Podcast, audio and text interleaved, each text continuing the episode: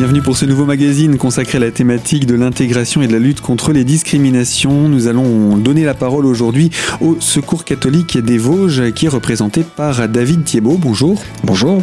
Vous êtes délégué euh, du Secours catholique des Vosges et avec vous donc nous allons parler du rapport euh, national qu'a réalisé le, Secours catholique sur euh, la situation de la pauvreté.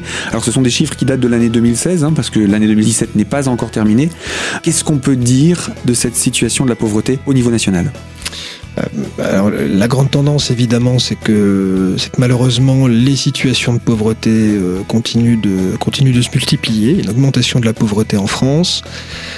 Pour resituer les choses dans leur contexte, ce rapport statistique, donc le Secours catholique le publie chaque année, en général au mois de novembre, parce que c'est le moment aussi de notre, notre campagne, le lancement de notre campagne de fin d'année.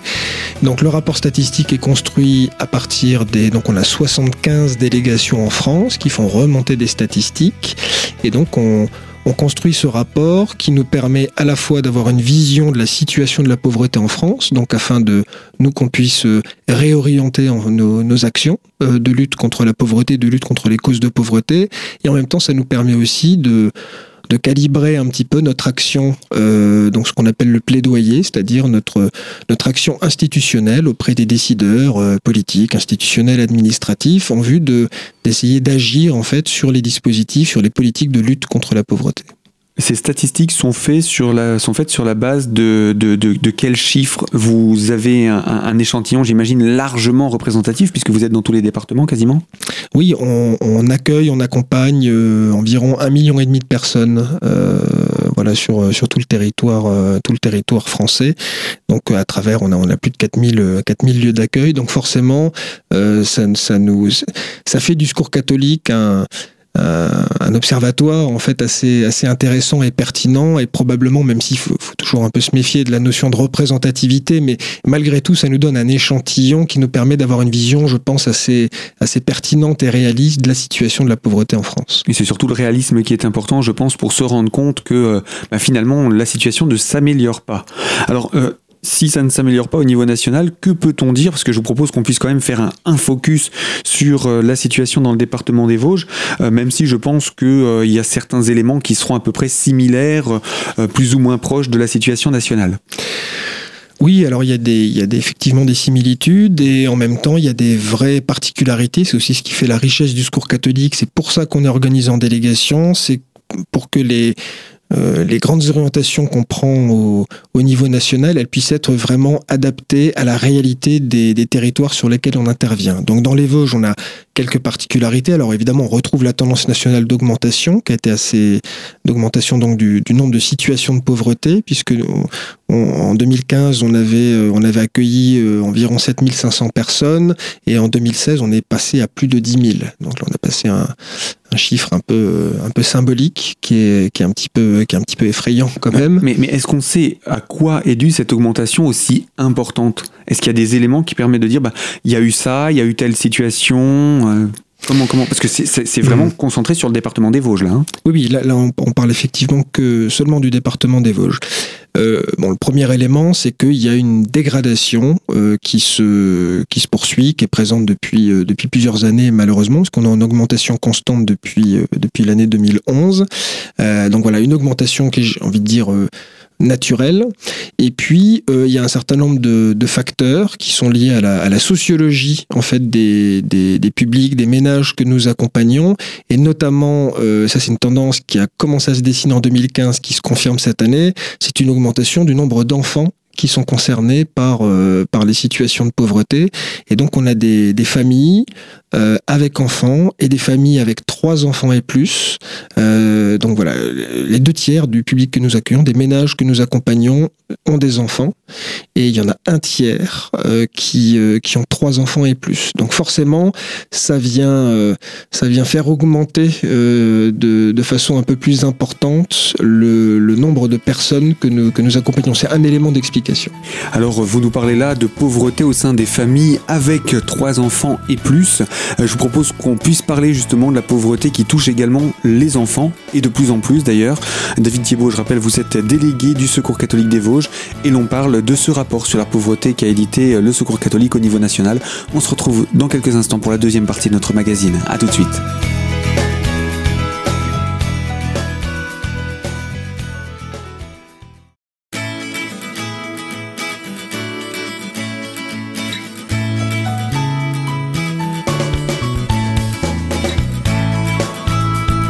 Deuxième partie du magazine de Radio Cristal consacrée à la lutte contre les discriminations et plus particulièrement au secours catholique et au bilan qu'elle a dressé sur la thématique de la pauvreté. Un rapport national qui fait état également de la pauvreté auprès des enfants. David Thiebaud, je rappelle, vous êtes délégué euh, du secours catholique des Vosges. On est également concerné dans les Vosges par cette pauvreté chez les enfants de plus en plus nombreux. Oui, alors bon, euh, il y, a, un certain nombre de facteurs qui peuvent euh, qui peuvent expliquer ça, notamment la, situation de l'emploi, forcément, hein, qui euh, voilà, dans les Vosges, on n'est pas dans une, même si ça, redémarre, mais on a quand même traversé là des, des, années quand même bien difficiles du point de vue de l'emploi. Et là où il y a quelques années, des couples arrivaient à s'en sortir avec leurs enfants, Aujourd'hui, les mêmes couples n'y arrivent plus avec euh, parce que euh, voilà, il y en a un des deux qui a perdu son emploi. Donc même avec des avec des petits salaires à deux, on arrive à s'en sortir. Aujourd'hui, c'est un petit peu plus compliqué. Il suffit qu'il y en ait un des deux qui qui perde son emploi et c'est tout de suite la dégringolade. Mmh. Voilà. Donc ça c'est c'est quand même un principe de un principe de réalité, c'est que les enfin c'est une nouvelle réalité qui apparaît historiquement, les, les, ménages avec enfants qui avaient du mal à s'en sortir, on était davantage sur des familles monoparentales, notamment des mères isolées, hein, qui sont la, qui sont la, majorité.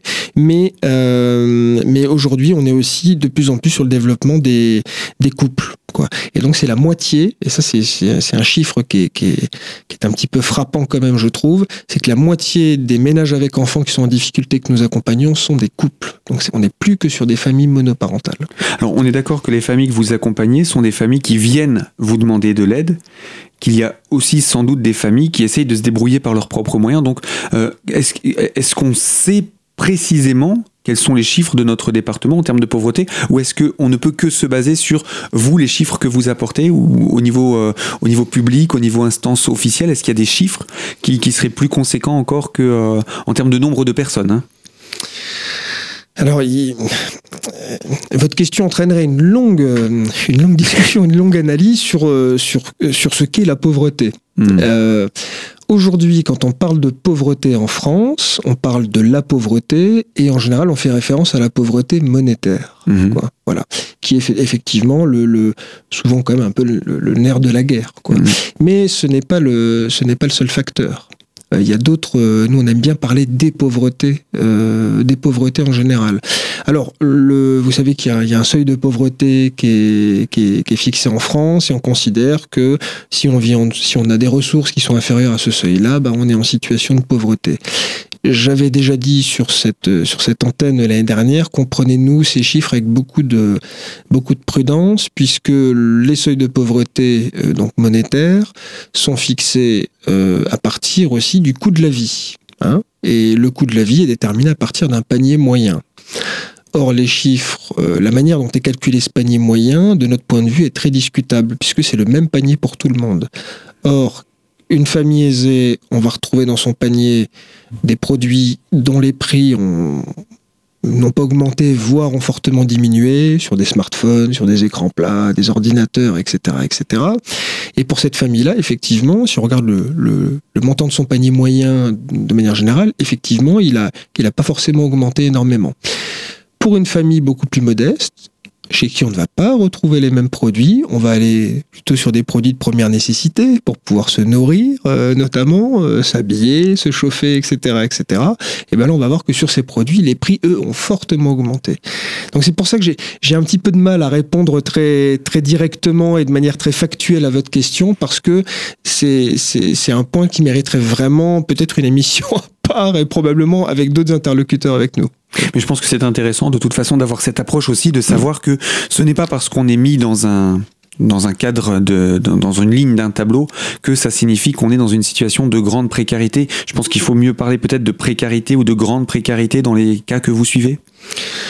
Que ce soit précarité énergétique, précarité alimentaire, précarité financière, parce que c'est cela qui définit les pauvretés dont vous parliez oui, euh, quand on parle de précarité, on fait référence à des choses euh, très très euh, factuelles. J'ai envie de dire, on aime bien parler de la pauvreté ou des pauvretés en général, qui, qui font référence à une situation un petit peu plus large et notamment qui intègre cette notion de cette notion aussi d'exclusion de la euh, voilà, de, la place qu'on fait en fait aux personnes qui à un moment vivent des situations de précarité, la manière dont elles sont laissées sur le bord du sur le bord du chemin, et qui fait que même quand à un moment il y a une des précarités, des situations de précarité qui disparaît, les personnes ne forcément ne s'en sortent pas durablement. Parce que euh, ben voilà parce qu'on on les a un petit peu effectivement euh, enfermés euh, dans voilà dans une euh, dans une situation, dans une posture où on ne leur a jamais donné la possibilité de continuer à contribuer à la contribuer à la vie de la société. Ça c'est un vrai, euh, ça c'est une vraie question qui nous intéresse beaucoup au secours catholique. C'est que même à un moment quand on a une difficulté, euh, on peut continuer à participer à la vie de la société. Pourquoi est-ce que à un moment parce que je suis en dessous du seuil de pauvreté, que j'ai besoin d'être aidé parce que je n'arrive plus à me nourrir, pourquoi ça fait de moi un citoyen de seconde zone? Qu'est-ce qu'il explique? Hmm. Je ne deviens pas débile du jour au lendemain. Euh, hier, j'avais un emploi, je pouvais payer mon loyer, je pouvais me nourrir, je peux voter, je peux débattre avec tout le monde. Et sous prétexte que cette situation évolue, d'un coup, je n'ai plus, je n'ai plus le droit. On considère que je ne peux plus. Vous, vous sous-entendez que, en fait, le, cadre dans lequel va être vécue cette pauvreté, cette situation, ce changement de, de, de, vie, euh, peut avoir un impact durable sur l'individu au point de l'enfermer dans un, dans un regard sur lui-même? Bien sûr. Et j'ai envie de dire que c'est même pire que ça. Il suffit de regarder les chiffres en France et on voit qu'il y a une, il y a une reproduction des, des situations de pauvreté, même de génération en génération. Oui, donc vous nous dites que euh, dans la vie d'un enfant de pauvre, euh, on retrouve les stigmates de cette pauvreté. Oui, et, très souvent, et, c'est sur toutes les, toutes les difficultés. Euh, écoutez, je vous propose qu'on puisse parler également des actions que vous mettez en œuvre pour lutter contre cette pauvreté. Pour cela, on se retrouve dans la troisième partie de notre magazine. A tout de suite sur Radio Cristal.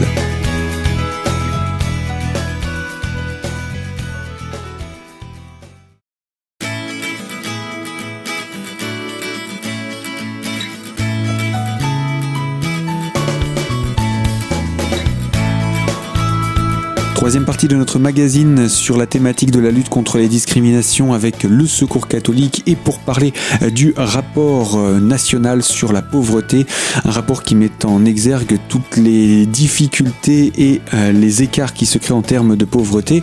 On a parlé il y a quelques minutes de cela de la pauvreté auprès des enfants, des enfants de plus en plus touchés et des enfants qui gardent ces stigmates de la pauvreté même une fois devenus adultes et même s'ils arrivent finalement petit à petit à s'en sortir, ils en gardent les stigmates de cette pauvreté. Alors quelles sont les actions mises en œuvre par le Secours catholique pour lutter contre la pauvreté, cette pauvreté particulièrement également chez les enfants? C'est pour ça qu'au Secours catholique, on a une action qui est plutôt généraliste et qu'on essaie d'agir sur plusieurs facteurs. On peut parler par exemple de la, de la scolarité. On sait par exemple que les parents qui ont eu enfants des problèmes dans leur scolarité, souvent on va retrouver les mêmes problèmes chez leurs propres enfants. Donc nous ça c'est quelque chose qui nous questionne, alors qui, qui date pas de qui date pas d'aujourd'hui, qui date pas de ce siècle. Euh, je veux dire la, la reproduction des, des, inégalités, on en parle depuis euh, depuis longtemps. Enfin Hugo, on a on a on a on a fait une littérature abondante, mais euh, voilà, ça, c'est une réalité forcément qui nous questionne. Donc c'est pour ça qu'aujourd'hui, le fait que nous, on voit qu'il y, y, a davantage d'enfants qui sont concernés, forcément, ça nous inquiète parce que il y a statistiquement en tout cas de fortes chances que nous retrouvions ces enfants quand ils seront devenus adultes eux-mêmes dans des situations de difficulté. Alors ce, ce, bilan, ce rapport permet également de mettre le doigt sur euh, des, situations de précarité auxquelles on ne pense pas forcément. Euh, donnez-nous quelques exemples comme ça de ces, précarités énergétiques. Par exemple, pourquoi est-ce qu'on parle de précarité énergétique? Sur la situation de l'emploi, sur cet item-là, ce qu'on constate en 2016, alors déjà il y a une forte augmentation de ce qu'on appelle le logement précaire, parce qu'on a 14% des personnes qu'on accompagne qui n'ont pas de logement, stable, euh, alors que bon dans les Vosges on est moins concernés peut-être que de grandes, de grandes agglomérations par, ce qu'on appelle la, grande pauvreté, hein, donc les, personnes qui sont, à la rue, euh, en, voilà, en clochardisation. Euh, donc on a une forte augmentation, alors qui est en partie, qui s'explique en partie par la situation de, certains migrants en tout cas, qui euh, qui, n'ont plus aucun droit et qui se retrouvent forcément dans du logement précaire. Mais disons que sur l'ensemble des, des, ménages que nous accompagnons, il y en a euh, ceux qui disposent d'un logement stable, seulement la moitié est, est hébergée dans, dans le parc social, dans le logement social. Donc ça, ça nous questionne beaucoup forcément, parce que quand on regarde le niveau de revenus de, ces ménages, qui à près de 90% sont à, moins de 800 euros par mois euh, par, euh, par unité de consommation, comme on dit, euh, donc c'est des personnes qui seraient éligibles au logement social, mais qui n'y accèdent pas. Alors pour pour un certain nombre de raisons. Alors, ce n'est pas une obligation. Quand on est. Est-ce que ça veut dire qu'il reste des places dans les logements sociaux, mais qu'elles ne leur sont pas accordées, ou que toutes les places sont déjà prises au niveau du département des Vosges? Alors, Il faudrait. Euh, non, il, y a de la place dans le logement social euh, dans les Vosges aujourd'hui. Euh, ça serait intéressant à un moment de questionner les, les bailleurs sociaux sur cette question-là. C'est pas forcément qu'on leur accorde pas. Hein. C'est aussi que les personnes ne le demandent pas forcément. Voilà. Alors, ce n'est pas grave en soi, puisqu'après tout, euh, c'est pas parce qu'à un moment on a des revenus limités qu'on est obligé d'être euh, logé dans le, parc social. La question qui se pose, c'est que et le problème surtout qui se pose, c'est que ces ménages-là vont trouver des solutions dans le parc privé et euh, dans des logements qui a priori ne sont pas très très chers. Et force est de constater que ces logements qui sont pas très très chers sont souvent aussi pas forcément très très performants sur le plan énergétique. Souvent mal isolés. Souvent mal isolés, avec euh, qui sont chauffés, euh, je vais pas dire au grille-pain, mais euh, voilà avec des, des simples convecteurs électriques. Et alors certes, les personnes n'ont pas ou peu de, restants à payer sur le montant de leur loyer, puisqu'il y, a les aides au logement qui permettent de, compenser ça. Mais par contre, elles se retrouvent avec des factures énergie qui sont absolument énormes.